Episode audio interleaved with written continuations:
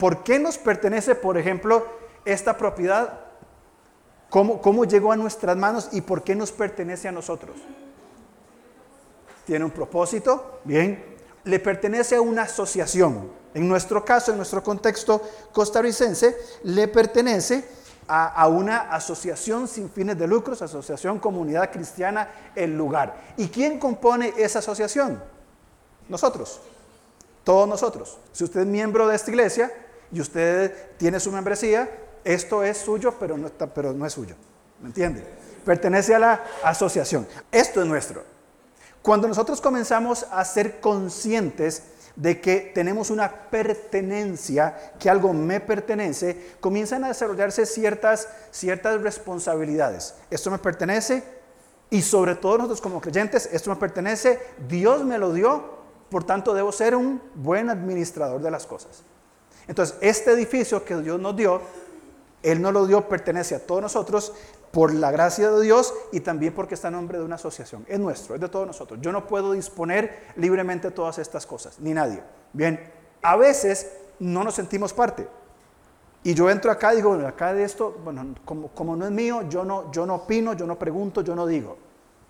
Pero si usted es parte, si usted, si esto es suyo, si es parte de la, de la, de la iglesia, de la comunidad cristiana, el lugar, tiene que tener un interés. Si usted ve a alguien haciendo daño a esta alfombra, ¿verdad? La está rompiendo con, un, cuchillo, usted tiene toda la autoridad porque le pertenece a usted decir, momento, no haga eso, por favor, ¿verdad? Un sentido de pertenencia, exactamente, ¿Qué va a generar una responsabilidad, ¿cierto? Yo tengo esto, tengo una responsabilidad. Ha habido dos momentos en mi vida que sentí muchísima responsabilidad. Cuando me dieron a mis hijas y yo sentí tanta responsabilidad, ¿verdad? Ah, esto me pertenece, salió de mí, me pertenece. Y comenzó inmediatamente un sentido de responsabilidad. También con María José, por supuesto. Y también cuando comencé a ser pastor de esta iglesia, nos fuimos a la casa y me dice, ¿cómo te sentís? Y le dije, me siento igual cuando me dieron a Mari Wabi en las manos.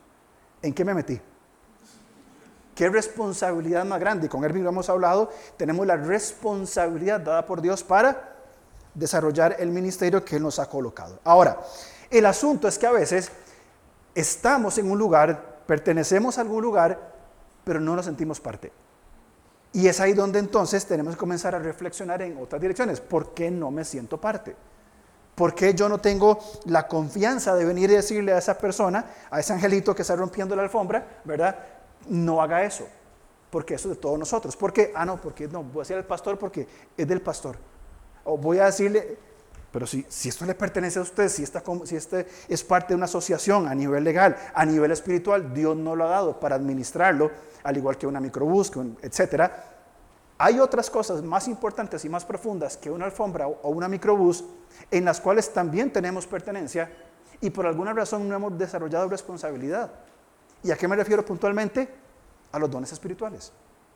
Porque es algo que Dios nos ha dado. Dios toma de sí y pone en nosotros, bien, y nos da una responsabilidad. E, e, e, el concepto básicamente del bautismo tiene que ver con, eh, el concepto de inmersión tiene que ver con identificación y permanencia. Cuando una persona se bautiza y entra en las aguas, aunque es simbólico, simplemente no tiene nada poderoso, es simbólico, está representando públicamente que esa persona pertenece y se identifica al cuerpo de Cristo. En Mateo capítulo 28, cuando Jesús dice, vaya y hagan discípulos, bautizándolos, bien, en mi comprensión tiene más que ver con guiar a una persona hacia su identificación con Cristo, bien, y por supuesto tiene que ver con el bautismo, por supuesto que sí, pero más con guiar a la persona a decirle, usted ahora pertenece a Cristo y le voy a enseñar en ese proceso de vida que se llama santificación para que usted se identifique con Cristo. No conmigo, no con la iglesia del lugar, no con mi forma de pensar, sino con Cristo. Y esta persona entra en ese cuerpo y va generando un sentido de pertenencia y responsabilidad. Ahora, nosotros estamos en una comunidad y nos sentimos aislados aparte, probablemente una posible razón es porque no he dispuesto mis dones espirituales como responsabilidad de lo que Dios me dio para edificar el cuerpo de Cristo. Y vengo o venimos y decimos, yo vengo, me siento y me voy porque yo, yo no quiero eh, eh, vincularme, yo no quiero abrirme, yo no quiero, yo, no, yo aquí. Entonces comienza el sentido de de este aislamiento. Hablamos la semana pasada, y quiero ir muy rápido porque es mucho para ver hoy, pero hablamos de que los dones tienen que ver con unidad, sobre todo unidad en la diversidad. Esto es muy importante, porque si todos fuéramos iguales, si todos pensáramos igual, sería uniformidad. Y Dios no creó robots, no hizo un patrón y comenzó a, reproducirlos en serie. El Señor nos diseña eh, eh, individualmente, somos modelos artesanales, hechos a mano, cada uno de nosotros distintos uno del otro. Sí tenemos una línea de pensamiento fundamental en las escrituras, por supuesto que sí, pero en cuanto a los dones y mi responsabilidad con el cuerpo de Cristo, tiene que ver con esta unidad en la diversidad. Todos aquí tenemos trasfondos diferentes, asuntos diferentes, formación diferente, capacidad diferente, dones diferentes, pero necesitamos estar en una comunidad. Es decir, a pesar de que usted y yo pensamos tan diferentes, podemos estar juntos. Y los dones espirituales pasan mucho por esa idea. Vamos por favor a Efesios capítulo 4. Vamos a leer los versículos del 1 hasta el 8. Yo voy a usar otra versión, usted siga conmigo comparando con su versión Reina Valera. Veamos Efesios 4, 1 al 8. Eh, recordemos rápidamente el contexto de Efesios. Bien, Pablo está explicándonos qué es el Evangelio y cómo se vive. Bien, capítulos 1 al 3, ¿qué es el Evangelio? Ahí está explícito. Bien, y capítulos 4 al 6, ¿cómo lo vivo? Es decir, ¿quién soy yo en Cristo y cómo vivo yo en Cristo? Ahora, en la transición que Pablo hace para decirnos, vean muchachos, esta es su identidad en Cristo, ustedes son hijos de Dios, están en los lugares celestiales en Cristo, fueron salvos no por obra, sino por gracia, y ahora son parte de un cuerpo, entendiendo esa posición, ahora les voy a decir cómo tienen que vivir de acuerdo a esa posición. Y lo primero que Pablo hace es decirle, vean, yo le ruego, en el capítulo 4, versículo 1, le ruego, yo pues prisionero del Señor, os ruego que viváis de una manera digna de la vocación del llamado con que ya habéis sido llamados. Versículo 2, con toda humildad y mansedumbre, con paciencia, soportándoos, y aquí paro un segundo. Por favor, marque y remarque cuando encuentre en su Biblia la expresión unos a otros. Es tan importante, en el Nuevo Testamento aparece, creo que eran 13 veces en forma positiva el unos a otros y creo que son seis veces en forma negativa el unos al otro. Es decir, positiva, soportense, ámense, perdónense, salúdense unos a otros.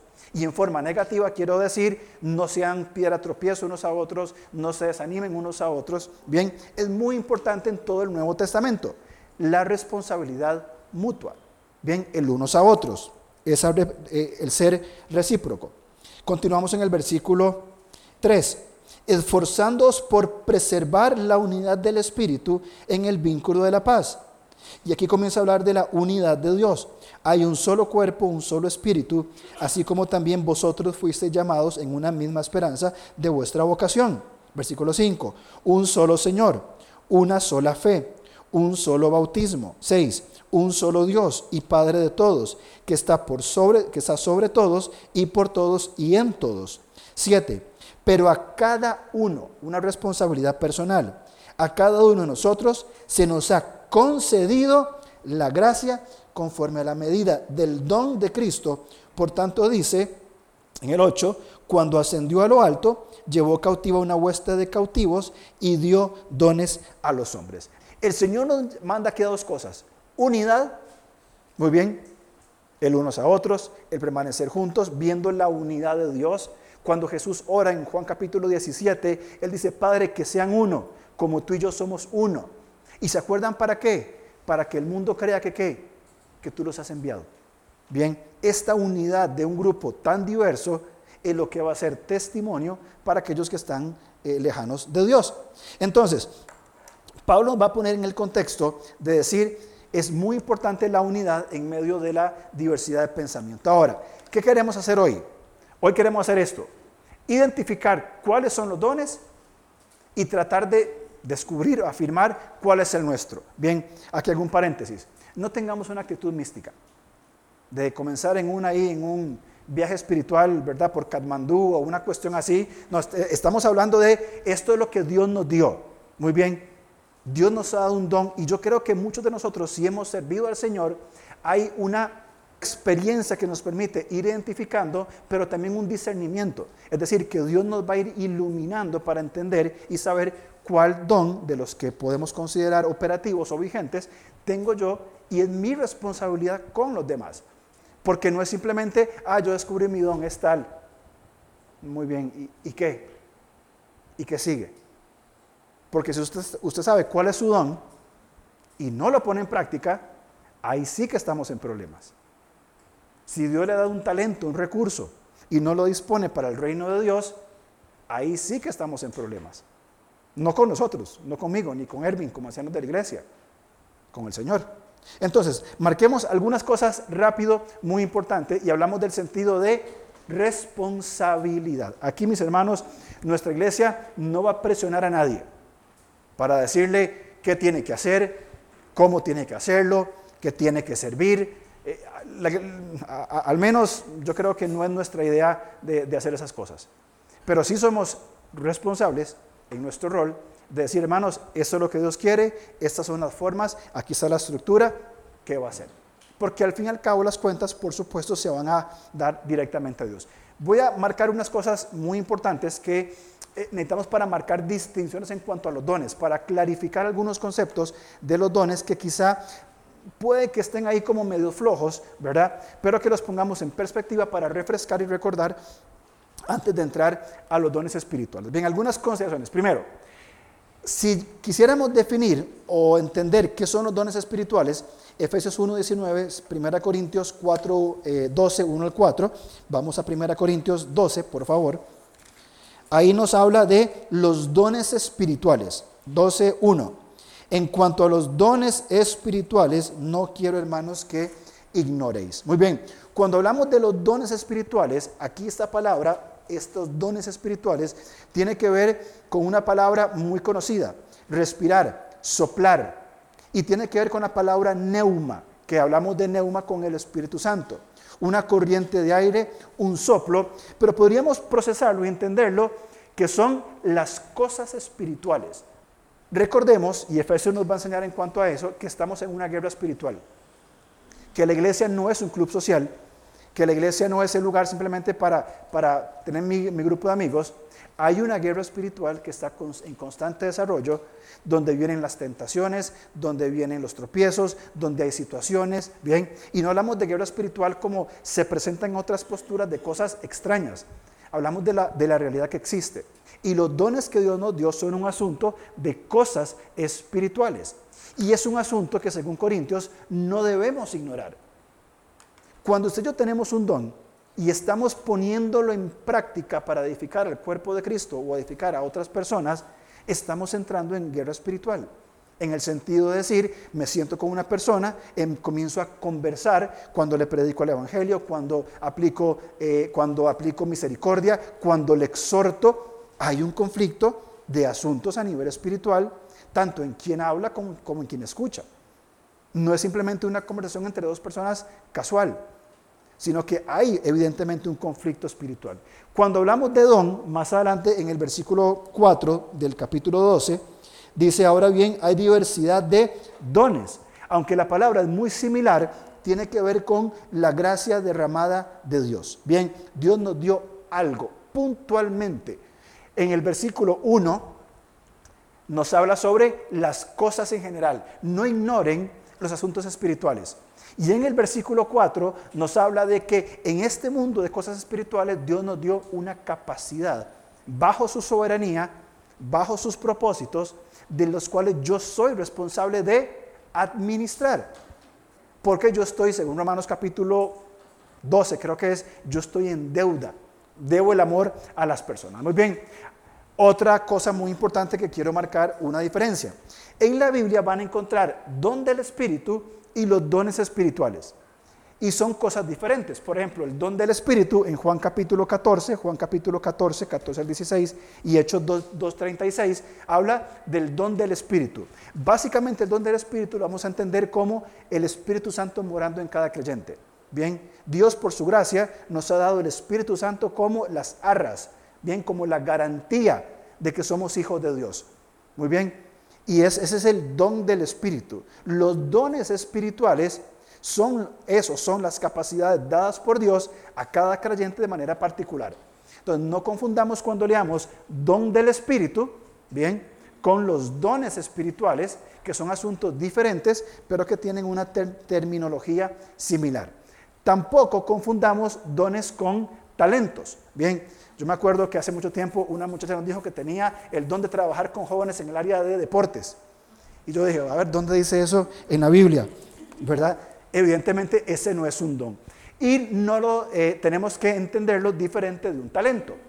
Muy bien, los talentos también tienen que estar al servicio del Señor, por supuesto. Bien, tenemos de hermanos muchas habilidades y talentos y recursos que los disponen también para la obra de Dios. Pero la diferencia es que el don espiritual es una dádiva de Dios y el talento es un asunto intelectual.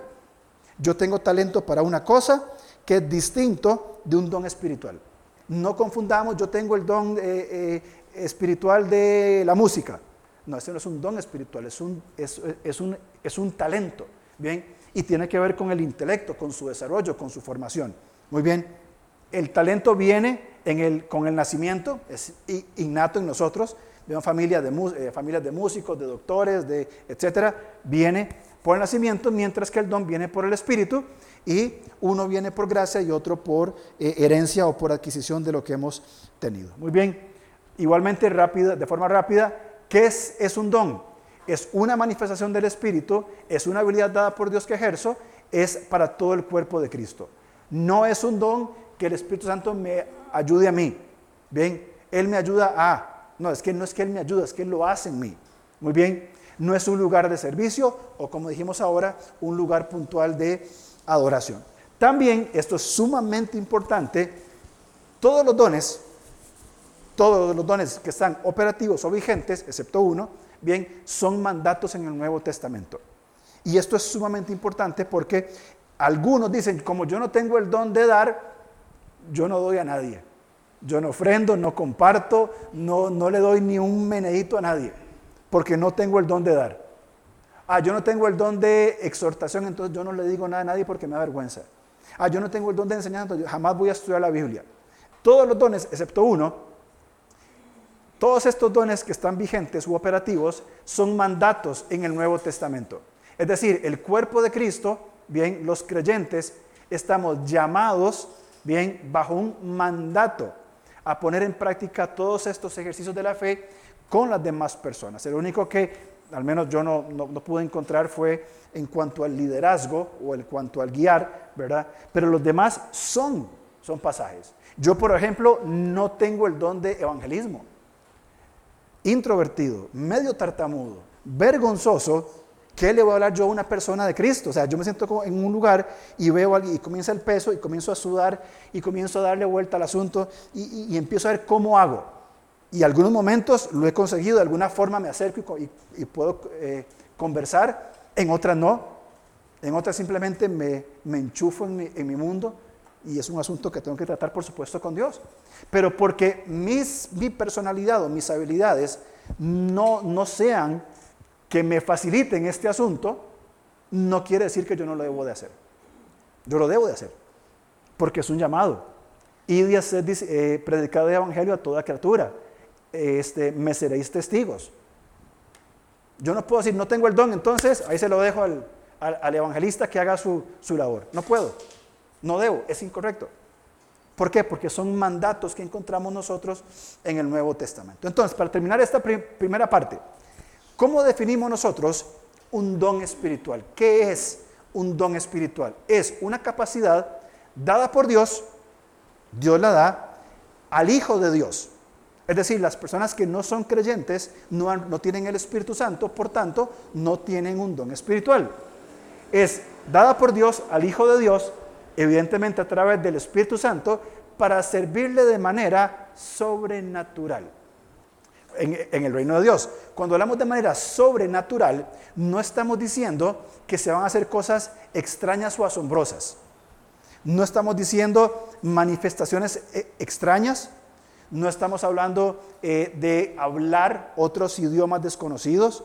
No estamos hablando de, ¿verdad? de todo esas expresiones corporales, no hablamos de resucitar muertos, no hablamos de nada de esa tendencia que hay ahora.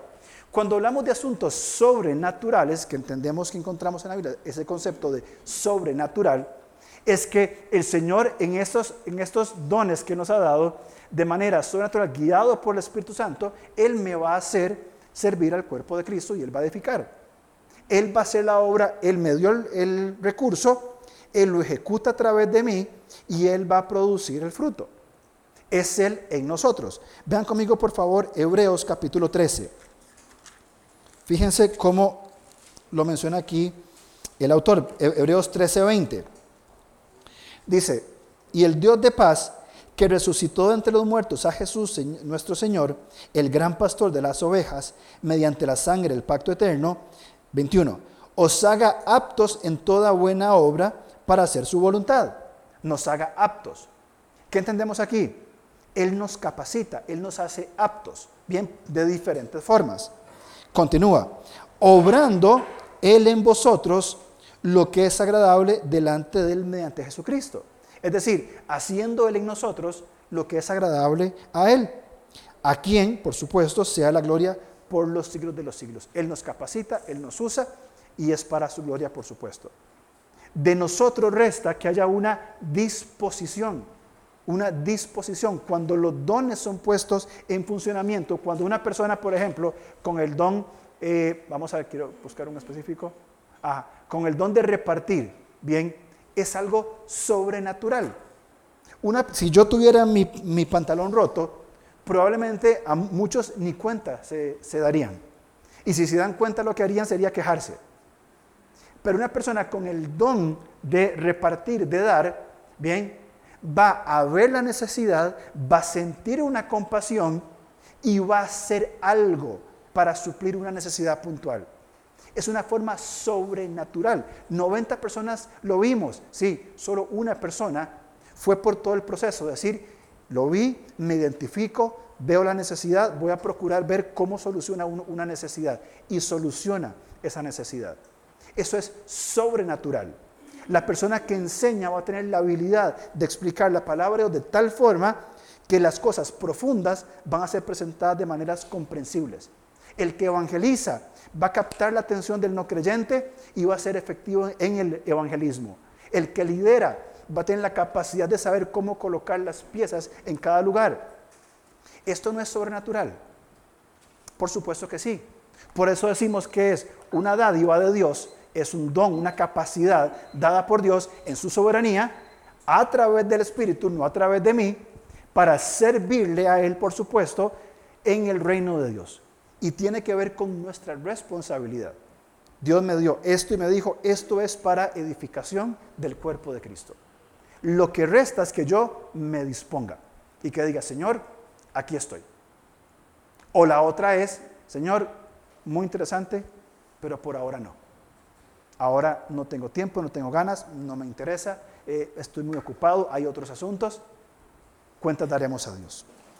Estamos hablando de un sentido importante de pertenencia, de responsabilidad. Es sumamente importante recordar, pertenecemos al cuerpo de Cristo, ¿verdad? En términos, llamémosle macros, grandes, pero también pertenecemos a una comunidad y nos necesitamos. Por ejemplo, el viernes tarde puse un mensaje sobre el fallecimiento de, la mamá de nuestro hermano Rogelio.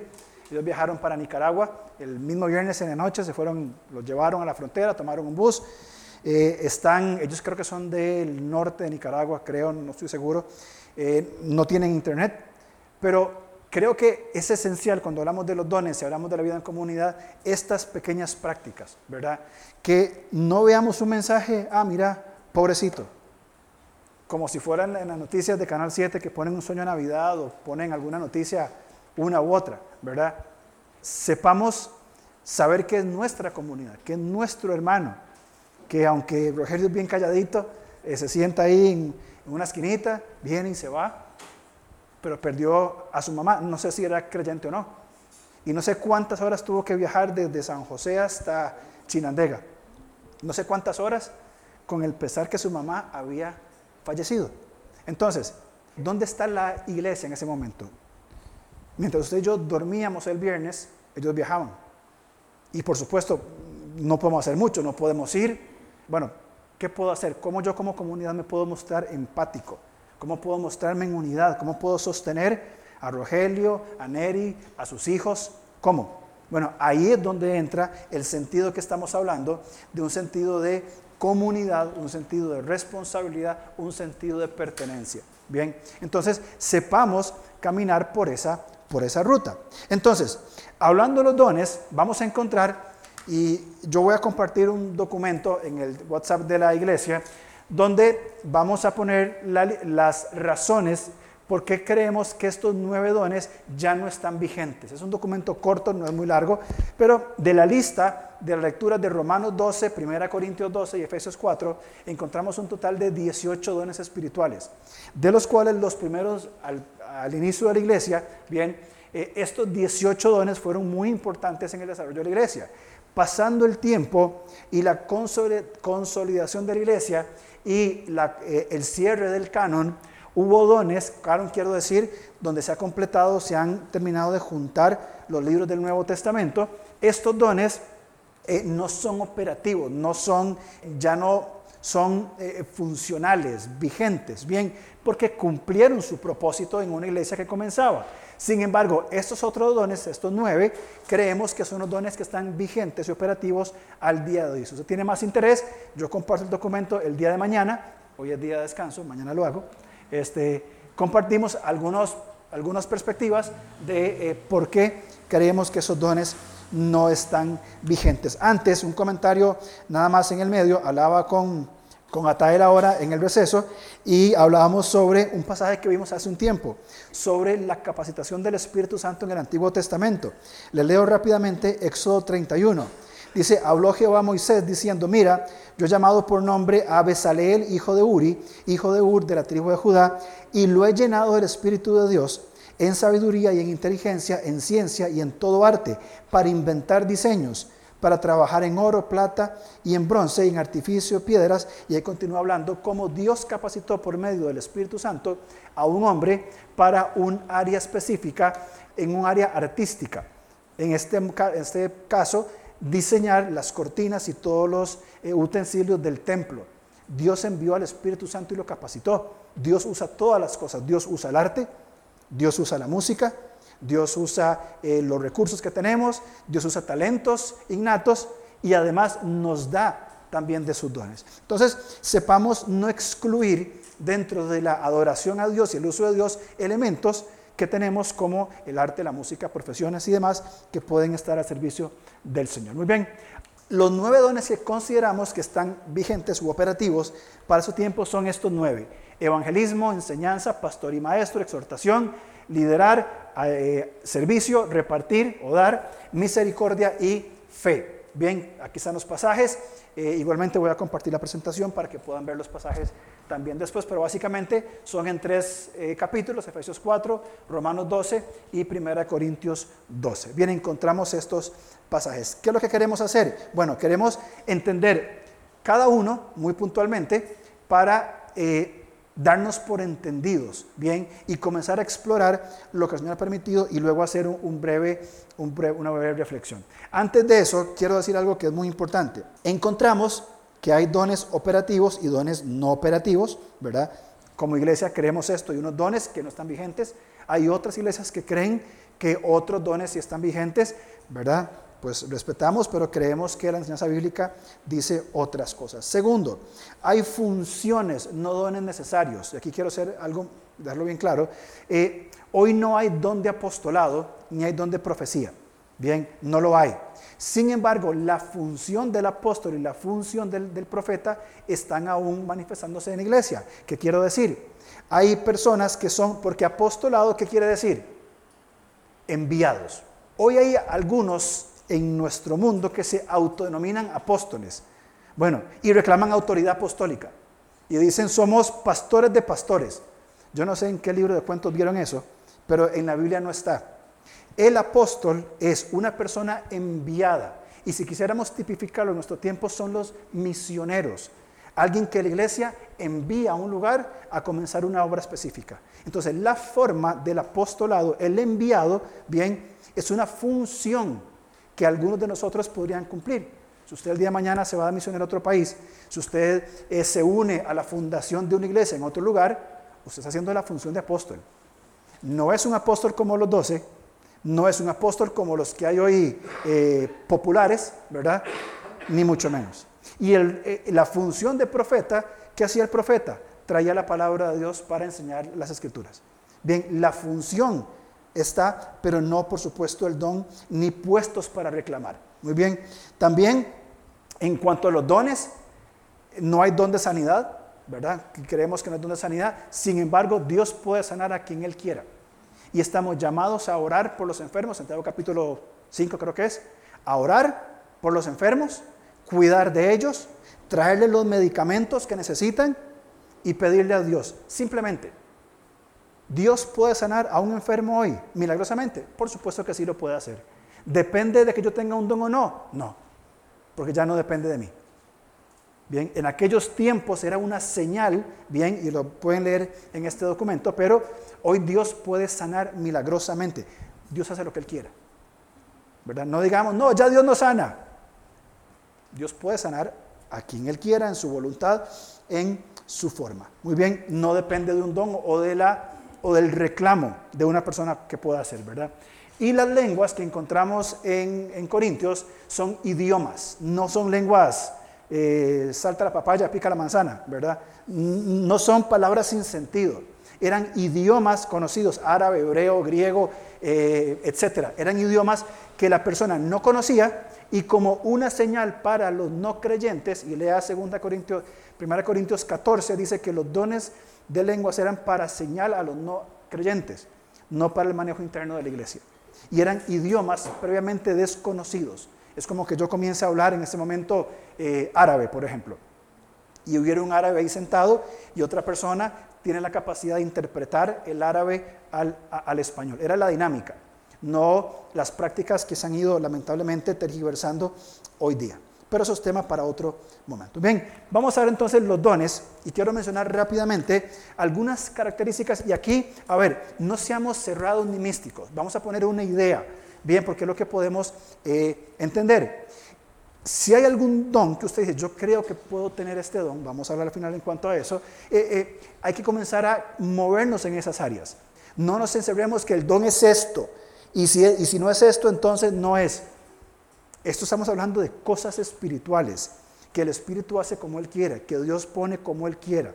Entonces no limitemos, ¿verdad? El pastor chino dijo en su mensaje que algunos decían que las mujeres no tenían dones. Eso es absurdo y ridículo. O que el don de enseñanza solamente era dado a los hombres. Eso es absurdo y ridículo. Dios puede dar el don de enseñanza de pastor y maestro a una mujer sin ningún problema. Bien, y vamos a entender cómo funcionan las cosas. Entonces, primeramente, cuando hablamos de evangelismo, hablamos de, y procuré poner la palabra, primer palabra, resumir el concepto en un verbo, este, eh, eh, ¿verdad? Que esté claro, una acción concreta. Evangelismo, anunciar. Anunciar el mensaje del Evangelio en forma pública y, privada, ¿verdad? Eh, con claridad y quienes escuchan usualmente van a poder comprender mejor. Es el caso, por ejemplo, de Felipe. Felipe el evangelista. Lea Hechos capítulo 8. Vamos a encontrar a este Felipe predicando el evangelio a quién? Al etíope, a los samaritanos, y así le entendían el evangelio. Esta persona es una persona que tiene esa capacidad de poder anunciar el mensaje de Dios de salvación sin eh, eh, constantemente.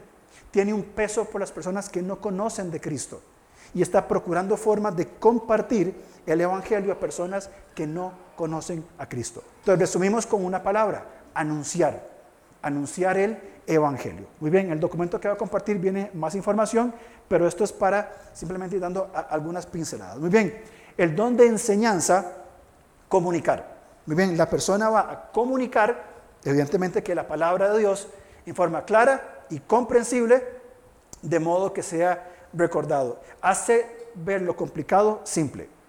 Una persona con el don de enseñanza va a tomar la Biblia, un tema complicado, y va a tener la habilidad de entenderlo, vivirlo y comunicarlo de forma comprensible para todas las personas. Esto lógicamente requiere estudio y dedicación. Es decir, los dones no son arte de magia. Eh, sí es una capacidad dada por Dios, pero requiere nuestro compromiso. Si alguien dijera, yo tengo el don de enseñanza, pero no leo la Biblia y no estudio, es que yo no, me gusta leer, yo me llevo por el Espíritu en el momento. No, le crea, por favor, y salgo huyendo de ahí, ¿verdad? Tiene que haber un compromiso serio con las escrituras de estudio, lectura, aplicación de la palabra y por supuesto una forma clara de comunicarla. Algún ejemplo, propuesta, no decimos que sea Apolos, pero Apolos era un hombre, Hechos capítulo 18, un hombre que conocía la palabra y que la usaba de una forma viva. Bien, eh, fue eh, llevado con Pablo, con Priscila, con Aquila, y era un hombre que exponía la palabra de forma clara. Era un estudioso de las escrituras. Muy bien. Tercero, el pastor y maestro, algunos dicen que no, que esto no es un don y demás, vamos a colocarlo porque tiene una distinción con la enseñanza, bien, eh, tiene que ver con la habilidad de pastorear hermanos con la palabra de Dios. No necesariamente es el, es el oficio del pastorado, no es el pastor aquí que está presente, sino puede ser cualquier persona que tiene un peso y una habilidad de que, de tener dos o tres personas de guiar, un, de guiar un grupo de jóvenes, un grupo de mujeres, un grupo comunitario, etcétera, que tiene la habilidad de, con la palabra de Dios, de poder llevarlos y liderarlos en el Señor. Bien, Timoteo podría ser un ejemplo de esto, Efesios 4:11, habla cómo Timoteo puede, podía tomar y guiar un grupo. Bien, entonces esa persona va a tener el peso de guiar a otras personas, a pequeños grupos o a grandes grupos, guiarlos y enseñarlos en la palabra de Dios. Bien, aquí nos separamos porque en, el texto griego, entre pastor y maestro hay una Y. Cuando esa palabra en griego aparece es inseparable. No podemos separar las ideas. Entonces, bajo este argumento es que eh, se entiende que este es un un don espiritual de personas que están llevando a otras en su vida con la palabra de Dios. Bien, que comparten la palabra de Dios, los animan, los exhortan, etc. Muy bien, número cuatro, el don del liderazgo es la idea de un piloto que está en pie en un barco. Es decir, es de un capitán que asume un rol, guiar, guiar y gobernar a un grupo.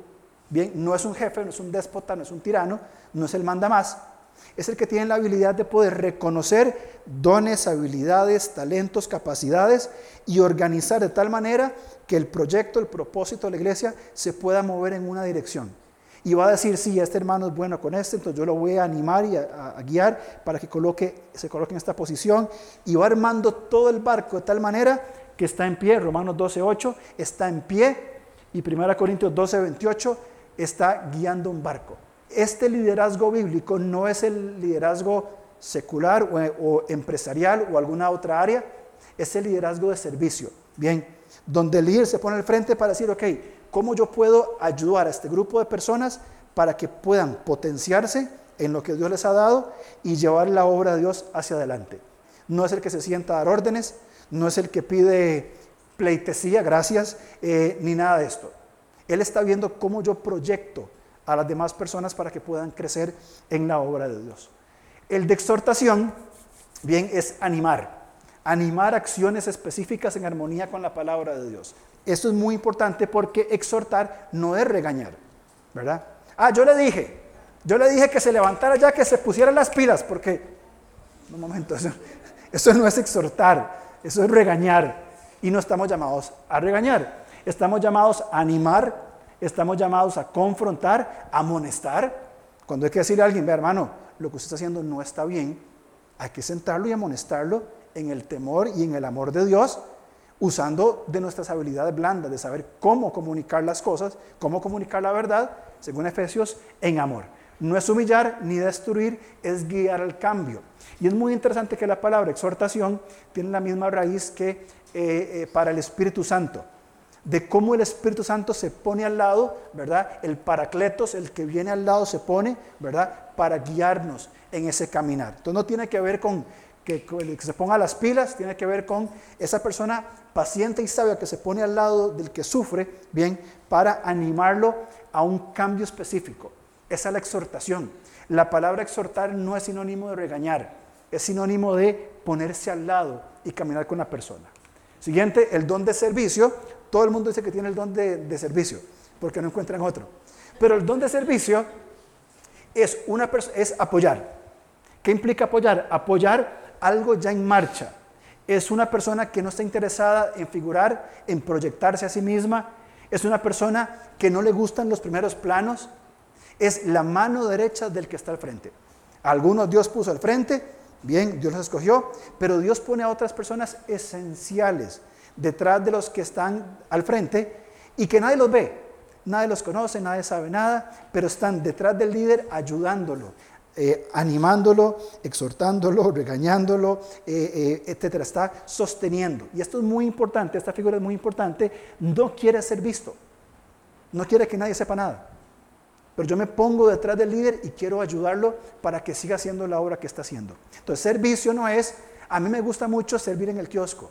A mí me gusta mucho servir ayudando a pintar. Ese no es el don de servicio es el que se pone detrás como un, como un soporte, como un, como un diácono, como, como un servidor y va a ayudar al que lidera a que haga su obra. Muy bien.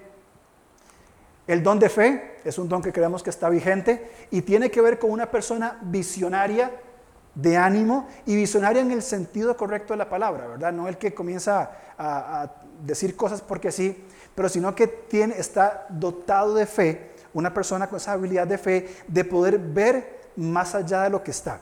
Es decir, llega aquí y dice, aquí vamos a hacer tal obra. Yo creo y, yo entiendo que aquí podemos trabajar en esta manera. Yo creo que fulano puede crecer. Esa persona que anima, visionaria, que pone, que pone la, idea, bien, y que va a animar con su fe a otras personas en diferentes formas, desde necesidades hasta también involucrarse en, obras pioneras, ¿verdad? De que llega un lugar y dice, pero aquí hay un potencial tremendo. ¿Por qué no hemos comenzado a trabajar? Yo aquí veo un, ministerio con, indigentes, yo veo aquí esto, veo lo otro, ¿por qué no? Y viene y pone esa fe y la gente va viendo, sí, pero es cierto, tiene razón. Y se incorpora al desarrollo de la obra de Dios. El don de dar, ya lo he mencionado muchas veces como ejemplo, sentir y proveer. Y puse primero sentir, porque antes de proveer tiene que sentir. O sea, no es la persona que siente lástima. Uy, ve al pastor, los zapatos están rotos. Pobrecillo, debe ser un pobre, ¿verdad? No tiene medias, pobrecito. Sí, sí, tengo medias, vea. Sí tengo medias, pero son invisibles. El pastor no tiene para, para comprar medias, pobrecito, ¿verdad? Pobre limpio, ¿verdad? No es eso. ¿Qué es? Yo siento la necesidad de una persona. Bien, y esa persona con esa necesidad la siente como propia y va a proveer para la necesidad de los santos con gozo, generosidad, sin buscar ganancia personal. Entonces esa persona ve que el pastor no tiene medias, ¿verdad? Y yo no tengo la plata para comprárselas. Entonces se va y habla con Irene y con Atael y con Don Eric. Vean, estamos haciendo una, una colecta. ¿Usted cree que lo consigue y le da a Laura, Laura, ¿usted cree que, que se las puede comprar? Sí, claro. Y quien vio la necesidad y la sintió, cumplió. No figuró, no apareció, nadie sabe quién es, pero ahí está presente proveyendo para las necesidades de los, de los santos. Este don no ocupa un puesto en iglesia, este don no es espectacular así como que todo el mundo ve, pero es fundamental, son las pequeñas cosas que en el cuerpo de Cristo van sucediendo. Y finalmente la eh, misericordia tiene que ver con identificar dolores, angustias, desilusiones, tristezas, dolores de otros, se coloca al lado. Es la persona que es muy, muy empática, no por naturaleza, sino por capacidad de Dios estoy sintiendo que hay, un dolor. Veo a esta persona angustiada, triste, y tiene la capacidad de acercarse y mira hermano, te veo mal, siento, percibo que estás sufriendo, que estás pasando, te, puedo ayudar en algo, hay algo por lo, que pueda orar. Y usualmente estas personas tienen, también la buena, eh, la buena retroalimentación del otro, ¿verdad? Sí, estoy pasando por un tiempo difícil y hay una conversación y es la idea del aceite que lubrica la fricción esas piezas de, motor de hierro que, sin aceite hacen fricción. Bueno, ese aceite eh, eh, es un aditivo que va sanando, que va cuidando sobre esa fricción. Estas son nueve dones, lo repito rapidísimo para repasarlos. Evangelismo, enseñanza, pastor y maestro, liderazgo, exhortación, servicio, fe, dar, misericordia. Dios por lo menos nos dio uno, a cada uno de nosotros. Aquí somos tal vez 60 personas, no lo sé. Por lo menos un don a cada uno de nosotros. Ahí es donde entra el asunto, el sentido de comunidad. el Señor nos dio a nosotros un don, el cual es una responsabilidad para administrar y poner en práctica. Yo no sé cuál don tiene usted, yo con costo sé cuáles son los míos, pero sí con costo. Sí sé que de estos nueve, probablemente todos estos nueve están presentes aquí en diferentes personas. Es decir, que podríamos desarrollar un ministerio evangelístico de enseñanza, tenernos misericordia unos a otros, exhortarnos unos a otros, mirar las necesidades de las personas. Se pueden levantar líderes que van sirviendo y toda la comunidad se puede involucrar en el desarrollo de una pequeña congregación en un pequeño país, en un tiempo y un espacio, donde los dones es mi contribución a la gran causa.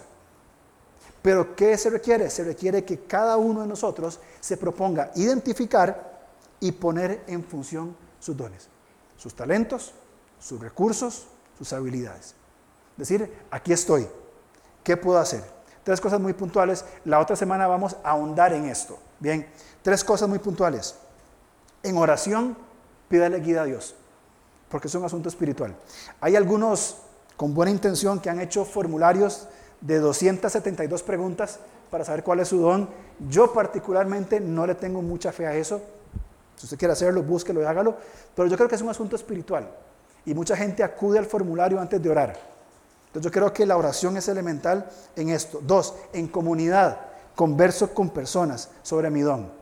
¿Está usted preocupado qué va a hablar con el cafecito con la persona que va a ir? Ahí tiene tema de conversación. Mira de ahí, hablemos de los dones.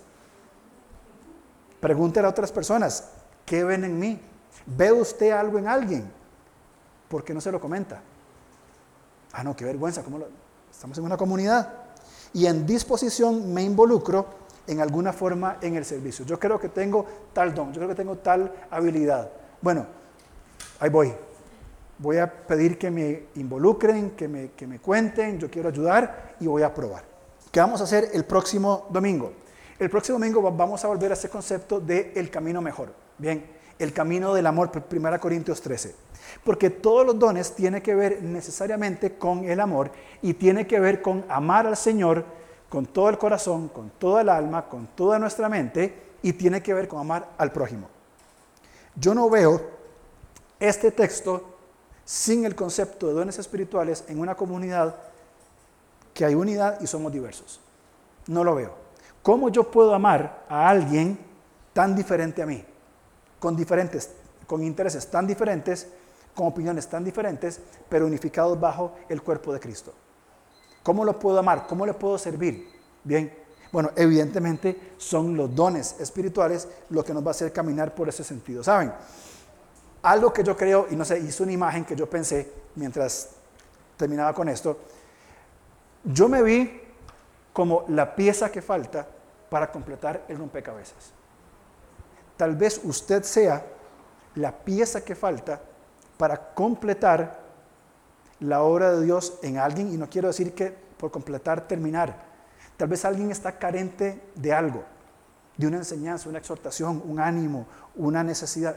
Tal vez sea usted la pieza, tal vez sea su don, lo único que falta para que el cuadro tenga sentido. Muchas veces venimos aquí a la iglesia y tal vez estamos sin, sentido. ¿Para qué voy?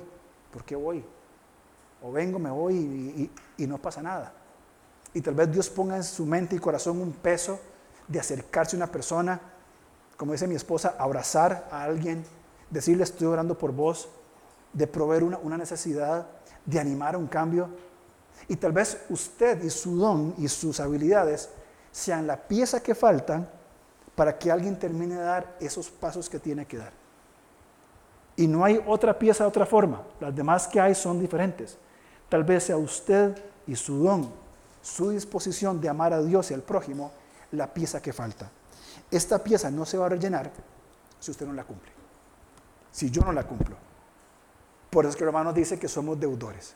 La otra semana vamos a hablar de entonces cómo pongo en práctica mi don y qué me ofrece la iglesia entonces para yo poder eh, desarrollarme en este campo. Pero váyase con esta imagen. Usted puede ser la pieza que falta para completar algo en la vida de otra persona y Dios nos está llamando hace tiempo a hacerlo.